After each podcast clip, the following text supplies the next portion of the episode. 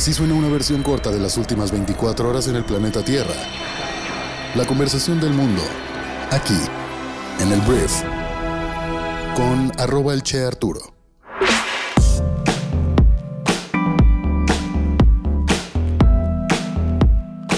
Hola, muy buenos días, bienvenidas, bienvenidos a esto que es el brief para este viernes 29 de abril.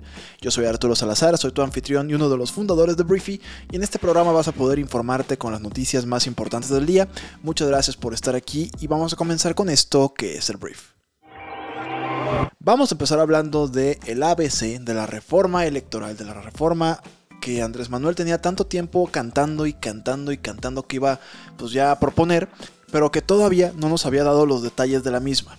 Se había dicho que esta reforma iba a ser una renovación total para el INE, el Instituto Nacional Electoral, y bueno, después de mucha especulación ya sabemos pues de qué se trata esta reforma y te la voy a platicar en un formato en el cual no nos vamos a ir hasta un detalle de saber cómo va a cambiar la cosa en los municipios, pero sí los puntos más importantes que debes conocer. Entonces, bueno, la reforma electoral del presidente fue presentada este jueves y ayer mismo fue enviada a la Cámara de Diputados.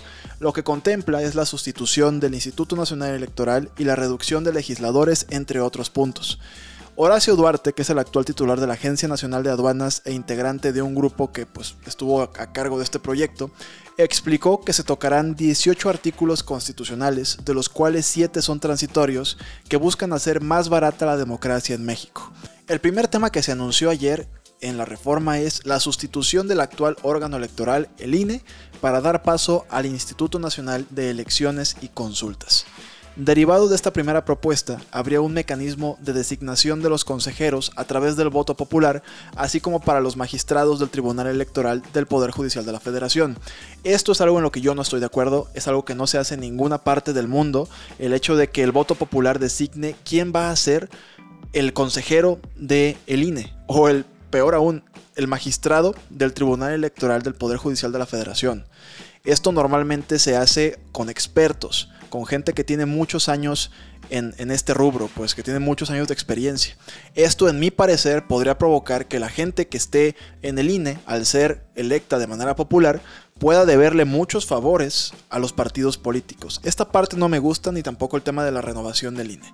Pero bueno, además, los candidatos a estos cargos, hablando de los magistrados y de los consejeros, serían propuestos por los tres poderes de la Unión y se contempla una reducción de consejeros, pasarían de 11 a 7.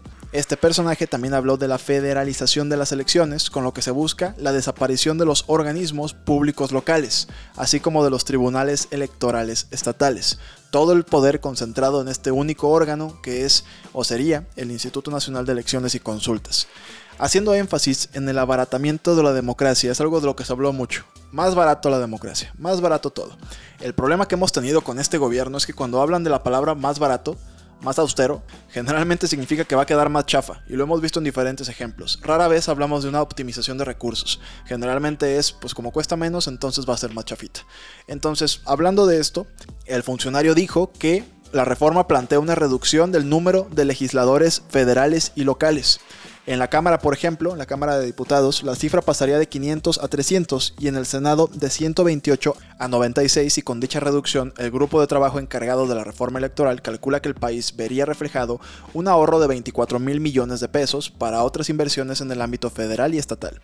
Asimismo, el presupuesto dirigido a los partidos políticos, esto me gusta, estaría modificado para garantizar que el financiamiento público se dé exclusivamente para campañas electorales, con lo que se suprimiría el financiamiento ordinario permanente. ¿Qué quiere decir esto? Que solamente en campañas tendrían dinero los partidos políticos. De ahí en más tendrían que depender de las donaciones de ciudadanos eh, privados. ¿no? Ahorita voy a hablar un poquito más de esto. Esta parte me gusta. Y así como esta también. La iniciativa propone incorporar un mecanismo para que los ciudadanos puedan acceder al voto a través de medios electrónicos para combatir la dispersión de las casillas y garantizar el derecho al voto. En nuestro país todavía no se puede votar en línea y es algo que en otros países avanzados ya se puede hacer. Creo que esto sería algo muy bueno para la democracia en nuestro país. Obviamente hay muchas preguntas, dudas acerca de la seguridad y la honestidad de esto, pero bueno, ya llegaremos a ese punto. Creo que el hecho de que se ponga en la mesa es un avance.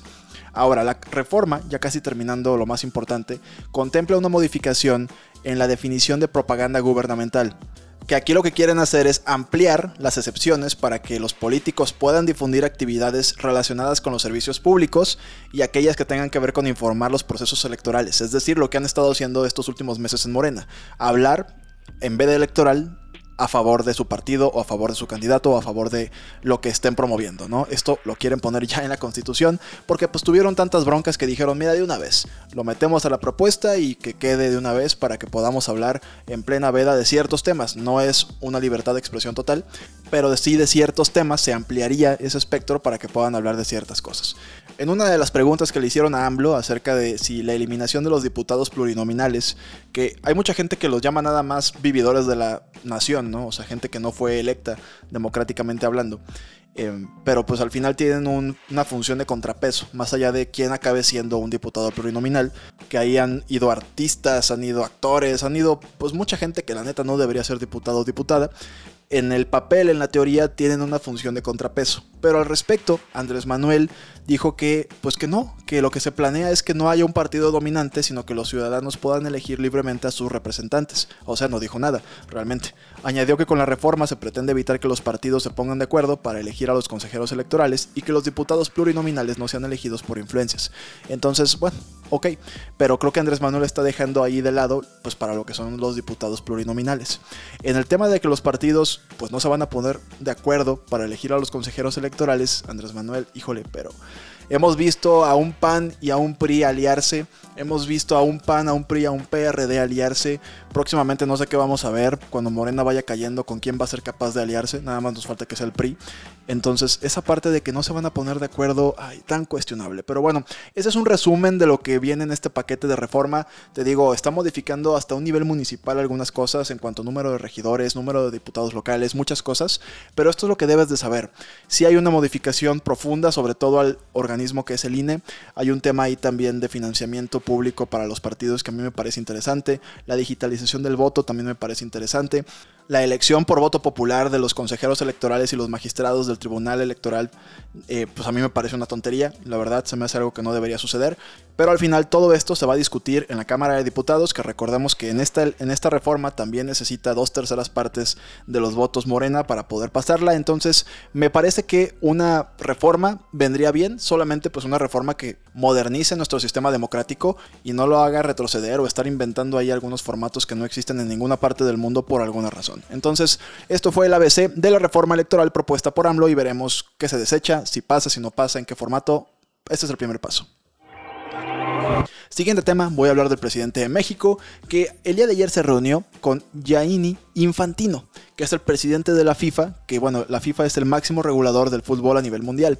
Se reunieron en Palacio Nacional para dar inicio a los preparativos del Mundial del Fútbol del año 2026, que qué barbaridad, el 2026 ya no está nada lejos, que México va a organizar junto a Estados Unidos y Canadá.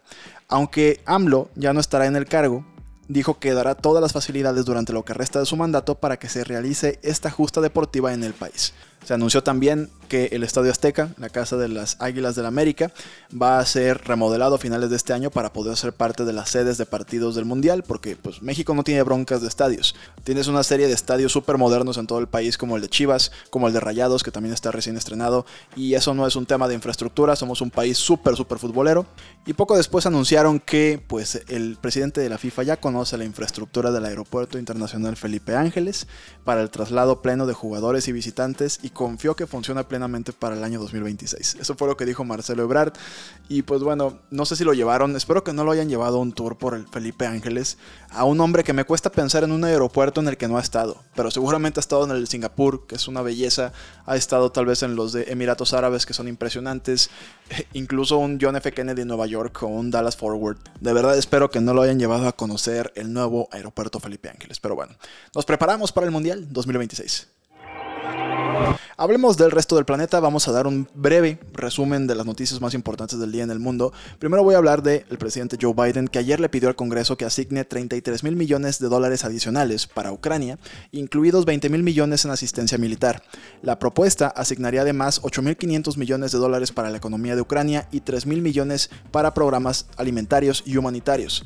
La Casa Blanca también está tratando de liquidar los activos de los rusos adinerados con vínculos con el presidente ruso Vladimir Putin y donar los fondos a Ucrania.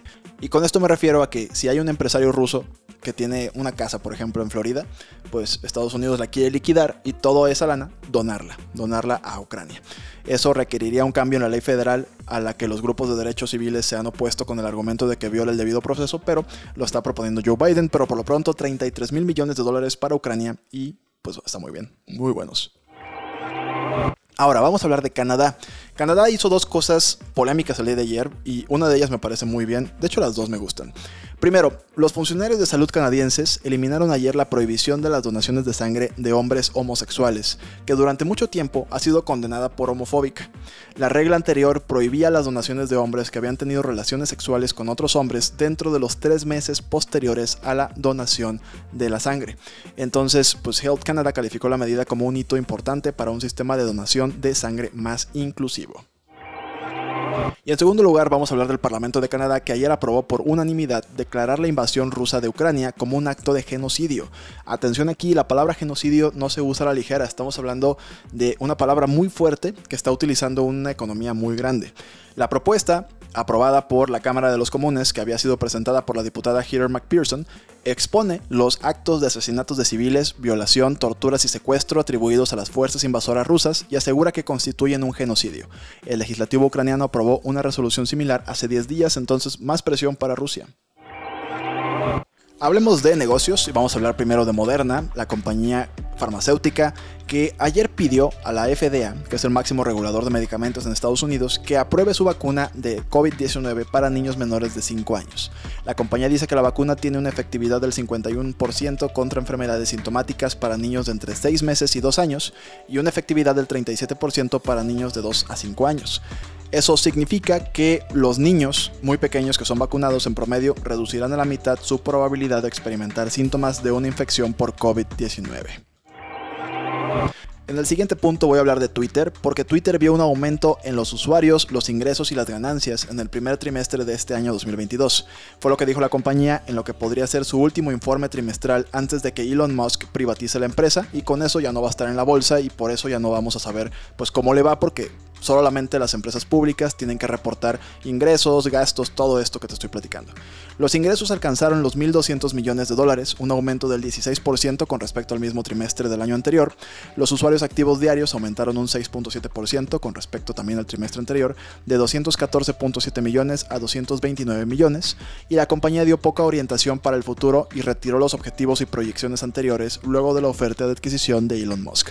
Entonces Musk recibe una empresa pues en crecimiento, no le va mal. Voy a hablar de ciencia, voy a hablar de tecnología, porque mira, científicos de la Universidad de Texas en Austin anunciaron que han desarrollado una enzima que puede descomponer rápidamente los desechos plásticos en sus moléculas componentes. La enzima creada a través de un proceso de aprendizaje automático, esto me voló la cabeza, esto lo inventó una inteligencia artificial, que permite entonces que las bacterias descompongan los plásticos PET que representan aproximadamente una octava parte de todos los desechos sólidos producidos por el hombre en el mundo. Los científicos creen que los gobiernos y las corporaciones podrían utilizar el proceso para reciclar sus productos y eliminar miles de millones de toneladas de desechos que actualmente terminan en vertederos y suministros de agua y luego en microplásticos y luego en pues tu sangre, básicamente. Hablando de más descubrimientos interesantes que esto me está encantando, unos ingenieros del MIT han desarrollado un altavoz, una bocina, tan delegada como el papel que puede convertir cualquier superficie en una fuente de audio activa. Este altavoz de película delgada produce sonido con una distorsión mínima mientras usa una fracción de la energía requerida por un altavoz tradicional. El altavoz del tamaño de una mano que demostró el equipo, que pesa casi una moneda de 10 centavos, puede generar un sonido de alta calidad sin importar a qué superficie esté adherida la película. Y te preguntarás, pues ¿para qué o qué queremos esto, no? Esta bocina o este altavoz tan delgadito podría proporcionar una cancelación activa de ruido en entornos ruidosos como la cabina de un avión, al generar un sonido de la misma amplitud pero de fase opuesta.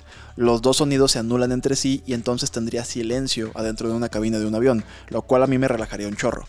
El dispositivo flexible también podría usarse para entretenimiento inmersivo, tal vez proporcionando audio tridimensional en un teatro o en un parque temático, y debido a que es liviano y requiere una cantidad tan pequeña de energía para funcionar, el dispositivo es ideal para aplicaciones en dispositivos inteligentes, donde la duración de la batería normalmente es muy limitada. Entonces, a mí me encanta todo esto porque soy muy fanático del sonido y pues las posibilidades van a ser muchas, esperemos que esto pueda llegar al mercado pronto.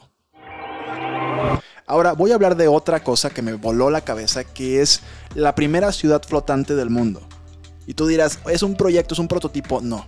Los planes para la primera ciudad flotante del mundo, que está ubicada en la ciudad portuaria de Busan, en Corea del Sur, que por cierto es la segunda ciudad más poblada del país después de la capital Seúl, se dieron a conocer esta semana en la sede de las Naciones Unidas en la ciudad de Nueva York. Conocida como Oceanics Busan, la comunidad recién construida servirá como el primer prototipo de ciudad flotante sostenible del mundo, con el objetivo de ser una infraestructura a prueba de inundaciones que se eleva con el mar, abasteciendo su propia comida, energía y agua creada en una asociación entre ONU Habitat, la ciudad de Busan y Oceanics, que es una empresa de diseño sostenible con sede en Nueva York. La nueva ciudad consistirá en tres plataformas flotantes conectadas entre sí y a la tierra por puentes. Las plataformas estarán recubiertas con BioRock, que es un material que es más duro que el hormigón pero que flota, según NBC News. BioRock se describe como una tecnología oceánica única que produce el único material de construcción marino que crece, se cura a sí mismo y se fortalece con el tiempo. Los edificios de la plataforma, que no tendrán más de 5 pisos de altura, estarán hechos con otros materiales livianos como madera y bambú, informó NBC News, y la ciudad totalmente sostenible se ejecutará en 6 sistemas interconectados que generan el 100% de energía operativa requerida en el sitio a través de paneles fotovoltaicos flotantes y en la azotea. Los seis sistemas incluyen cero residuos y sistemas circulares, sistemas de agua de circuito cerrado, alimentos, energía neta cero, movilidad innovadora y regeneración de hábitats costeros. Es una mentada de madre, me encantó este proyecto. Sus sistemas de cero residuos tienen como objetivo pues, convertir los residuos en energía, materia prima agrícola y materiales reciclados.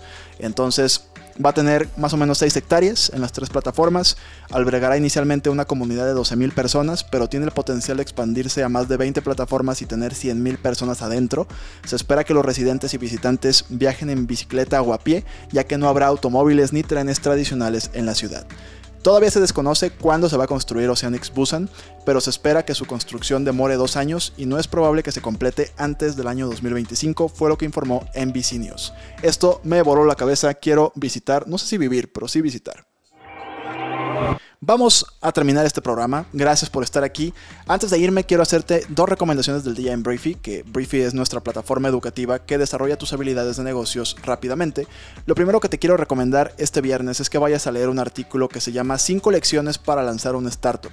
Es un artículo muy bueno que escribió Chris Stegner, que tal cual te da eso. 5 lecciones que han aprendido y por qué cada una es tan importante para construir una empresa exitosa. Y en segundo lugar te recomiendo que escuches un podcast que se llama Cómo los líderes pueden equilibrar las necesidades de desempeño y transformación. Cuando tu empresa va a generar o tiene que generar un cambio, ¿cómo le haces para que la energía de tu equipo no se distraiga demasiado y que tu rendimiento baje? Cómo hacerle para que esas dos fuerzas coexistan y el plan te salga bien. En este podcast de unos cuantos minutos podrás aprender una serie de pasos para asegurarte de que eso suceda en tu organización. Entonces todo esto y más puedes encontrarlo en Briefy. Te dejo un link aquí abajo para que descargues nuestra aplicación móvil si todavía no eres parte de nuestra comunidad. Y por último, no me queda más que agradecerte por haber estado aquí. Muchas gracias por escuchar y compartir este programa con tus amigos y familiares y nos escuchamos el día lunes en la siguiente edición de esto que es el Brief. Yo soy Arturo Adiós.